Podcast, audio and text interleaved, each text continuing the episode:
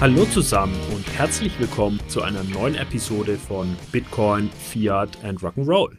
Mein Name ist Michael und in der heutigen Episode starten wir eine neue Kategorie an Episoden, nämlich die Buchkritik. Wir vier Co-Hosts werden häufig gefragt, wie wir unser Wissen zu den Themen des Podcasts eigentlich aufbauen und frisch halten. Die offensichtlichen Quellen sind natürlich unsere Jobs mit Bezug zu digitalen Währungen und Assets, die tollen Interviewpartner hier im Podcast, unsere Recherchen zu den jeweiligen Podcast-Episoden.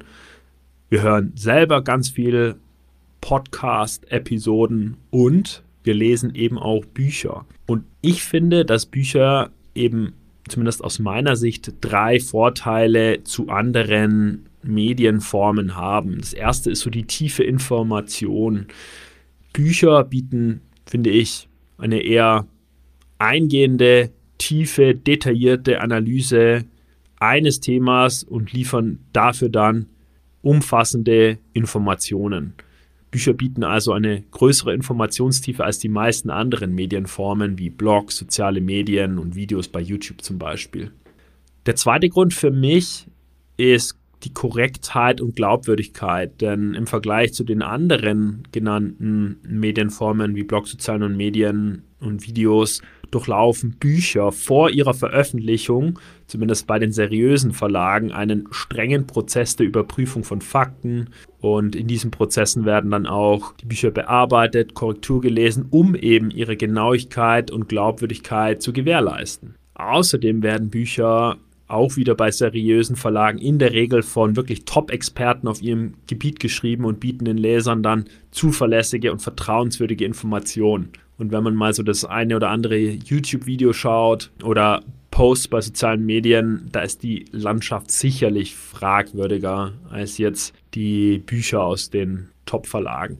Was mich an Büchern drittens noch anspricht, ist so das personalisierte Lernen. Bücher bieten zumindest mir eine personalisiertere Lernerfahrung. Das bedeutet, ich kann in meinem eigenen Tempo mit meiner eigenen Lernmethode das Buch mir erschließen. Ja, das bedeutet, dass man sich zum Beispiel äh, in der Ecke oben links oder rechts ein Strichchen macht, dass auf der Seite was Relevantes ist, dann den Absatz einkästelt, in dem was Wichtiges passiert und sich da noch was unterstreicht. So zumindest lese ich Fachbücher. Und dann kann man jederzeit äh, nach drei Wochen wieder hingehen. Man erinnert sich dann erstaunlich gut, an welcher Stelle ungefähr was stand. Dann blättert man so durch und findet so relativ zügig diese Seite wieder. Und da tue ich mich bei Blogposts oder sozialen Medien oder auch Videos schwieriger, das dann wieder so hervorzuholen. Genau, und darüber hinaus finde ich immer noch zum Aspekt personalisiertes Lernen bieten Bücher die Möglichkeit, wie gerade geschildert, dann wirklich zu markieren, zu unterstreichen, sich Notizen zu machen, wenn man sie dann physisch liest, was meine präferierte Form ist. Anyway, das waren jetzt quasi so die drei Gründe, warum wir Bücher als eine relevante Quelle im Podcast betrachten und sogar eine neue Serie der Buchkritik starten. Und genau diese Buchkritikserie starten wir dieses Mal mit dem Grundlagenbuch Bitcoin, Blockchain and Crypto Assets. Der Grund, dass wir dieses Buch wählen, ist, es ist die perfekte Antwort auf die häufige Frage unserer Zuhörer, wo sie ihre Kryptoreise eigentlich beginnen sollen, wenn sie neu im Space sind. Ich selbst habe das Buch in den vergangenen Wochen gelesen und finde es wirklich ein aufschlussreiches Lehrbuch. Denn es ist so eine richtig umfassende Einführung in die Welt der digitalen Währungen, der Crypto-Assets und der Blockchain-Technologie. Und diese drei Konzepte, also digitale Währungen, Blockchain-Technologie und Crypto-Assets, die waren jetzt nicht beliebig gewählt. Die kommen erstmal so genau im Titel vor, mit dem Unterschied, dass halt für digitale Währungen konkret Bitcoin herausgepickt wurde, als auch durchgängiges und dominantes Beispiel im Buch. Aber das ist erstmal quasi die Sprache und äh, die Denkwelt der Autoren, nämlich es gibt digitale Währungen, es gibt digitale oder Crypto-Assets und es gibt die Blockchain-Technologie. Und allein das ist schon mal eine Erkenntnis, die so viele da draußen nicht haben, die diese Konzepte halt gerne auch zusammenschmeißen oder zumindest nicht differenziert auseinanderhalten. Ja. Genau. Und geschrieben haben das Buch Fabian Scher und Alexander Behrensen. Zwei führende Experten auf diesem Gebiet. Gerne verweise ich an dieser Stelle auf unsere Episode 175 namens DeFi, NFTs, Metaverse mit Fabian Scher. Aber zurück zum Buch. Wie gesagt, das Buch deckt ein breites thematisches Spektrum ab von den Grundlagen der Blockchain-Technologie bis am Ende hin zu den Feinheiten von Smart Contracts, digitale Identität und Decentral Finance. So, jetzt, warum finde ich das Buch gut? Eine der Aspekte, die dieses Buch aus meiner Sicht wertvoll machen, sind seine klaren und prägnanten Erklärungen zu diesen wirklich eher komplexen Themen. Die Autoren haben aus meiner Sicht ein echtes Talent dafür, diese technischen Konzepte in englischer Sprache so zu formulieren, dass sie auch für den unerfahrensten Leser verständlich sind. Ich finde, die Autoren veranschaulichen ihre Ausführungen anhand guter Beispiele aus der Praxis und geben Einblicke in die potenziellen Anwendungsfälle der Blockchain-Technologie in einer Vielzahl von Branchen. Und besonders hilfreich finde ich an der Stelle die zahlreichen Grafiken und Tabellen. Also ich greife oft auf das Buch zurück, zum Beispiel in der Recherche für eine Podcast-Episode, in die Vorbereitung auf eine Panel-Session als Moderator oder Panel-Teilnehmer und führe mir dann nochmal mittels der richtig einfachen, aber trotzdem relevanten Grafiken vor Augen, wie zum Beispiel eine Transaktion in der Blockchain exakt gesettelt wird. Eine weitere Stärke des Buchs, finde ich, ist seine ausgewogene Herangehensweise an die Thematik. Also die zwei Autoren sind zwar vom Potenzial der Blockchain-Technologie und der Kryptoassets begeistert, sonst hätten sie das Buch wahrscheinlich nicht geschrieben, weil sonst bringt man ja die Passion gar nicht auf, aber die Autoren erkennen durchaus auch die bestehenden Herausforderungen und Grenzen der Technologie an. Ja, also wenn ihr das Buch lest, wird euch klar werden, dass sich die zwei Autoren nicht scheuen, die Risiken und Unsicherheiten im Zusammenhang mit Blockchain, Digital Assets und Digital Currencies zu erörtern. Und was mich persönlich am meisten anspricht, ist, dass die Autoren dabei eine nüchterne Analyse auch, also generell, aber vor allem regulatorischer und rechtlicher Fragen anbieten. Ja, also das ist ja auch so ein bisschen das Steckenpferd unseres Podcasts, dass wir nüchtern analysieren und versuchen nicht Traditional Finance oder CFI oder DeFi als einzig glaubwürdige Denkschule anerkennen, sondern immer an den Schnittstellen denken. So, erstmal so viel zu meiner Sicht auf das Buch. Jetzt vielleicht kurz mal, wie das Buch aufgebaut ist. Es ist in drei Abschnitte gegliedert, von denen jeder Abschnitt einen anderen Aspekt der Welt der digitalen Währungen, Blockchain und Digital Assets behandelt.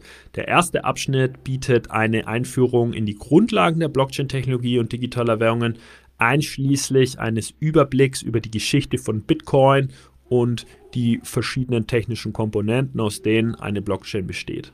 Der zweite Abschnitt befasst sich mit den verschiedenen Anwendungen der Blockchain-Technologie, einschließlich digitaler Identität, intelligenter Verträge und dezentraler Finanzen.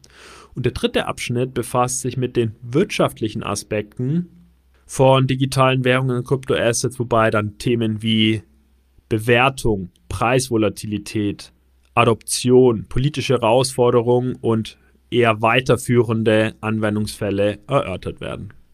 So, jetzt komme ich zu einem Aspekt, der mich am Buch fast schon beeindruckt hat, nämlich die Tiefe der Analyse. Ja, also erstmal, es ist ein, ein Lehrbuch oder es hat Lehrbuchcharakter, aber man merkt, dass bei der Erstellung des Buchs wirklich tiefgehende Analyse eingeflossen ist. Ich finde nämlich, dass die zwei Autoren sich auf eine breite Palette von Quellen stützen und darunter sind neben der akademischen Forschung, also den sogenannten Scientific Papers, auch Branchenberichte und Interviews mit Experten auf diesem Gebiet. Und was ganz cool ist, ist, dass das Buch ein umfangreiches Literaturverzeichnis hinten dann anbietet, dass es uns Lesern dann halt erlaubt, sich in bestimmte Themen, die uns interessieren, tiefer zu vertiefen. Und dieses Literaturverzeichnis hat schon in sich, ja. Also da ist jetzt nicht irgendwie ein Work-in-Progress-Paper von 1980 hingeklatscht, sondern das sind schon Quellen, wo sich jede einzelne an sich zu lesen lohnt. So, dann komme ich jetzt zu meinem Fazit. Insgesamt würde ich das Buch Bitcoin, Blockchain und Crypto Assets jedem empfehlen, der mehr über die Welt der digitalen Währung und der Blockchain-Technologie tiefgehend erfahren möchte. Das Buch bietet einen klaren und umfassenden Überblick über das Thema und ist damit, finde ich, die ideale Quelle nicht nur für Studenten, sondern auch für Fachleute und alle diejenigen, die wirklich ein tieferes Verständnis erlangen möchten. Ja, also das ist nichts, was man in fünf Minuten mal so in der Tram liest, sondern dieses Buch braucht schon Dedication. Also ihr müsst euch da dann schon äh, je nach verfügbarer Zeit, Lesegeschwindigkeit ein paar Wochen rausnehmen, um euch da durchzuarbeiten. Ja, das ist äh, zwar einfach und gut zu verstehen, aber man muss schon den einen oder anderen Satz ein zweites Mal lesen und braucht einen wachen Kopf beim Durchlesen. Egal also, ob du jetzt ein erfahrener Investor, ein Technologieenthusiast oder einfach jemand bist, der neugierig für die Zukunft unseres Geldes generell ist, findet ich bietet dieses Buch eine Fülle von Einblicken und Informationen, die dir dann helfen werden, sich in diesem Bereich zurechtzufinden. Aus meiner Perspektive ist das Buch klar verständlich, umfassend und episodenweise sogar fesselnd auf seine Art, wo es natürlich ein Lehrbuch oder ein Sachbuch ist. Ich bin überzeugt, dass das Buch dann ein tieferes Verständnis auf diese Komplexität erlaubt und immer dann so die erste Anlaufstelle sein kann, wenn Zweifel bestehen. Ja, also darin sehe ich jetzt, nachdem ich es gelesen und alles gelernt habe, den zweiten Mehrwert, dass ich meine Notizen dazu jetzt habe und ähm, immer wieder wie auf ein Nachschlagwerk darauf zurückgreife, wenn es irgendwo Diskussionen gibt oder Unklarheiten bestehen. So, damit sind wir am Ende unserer ersten Buchkritik.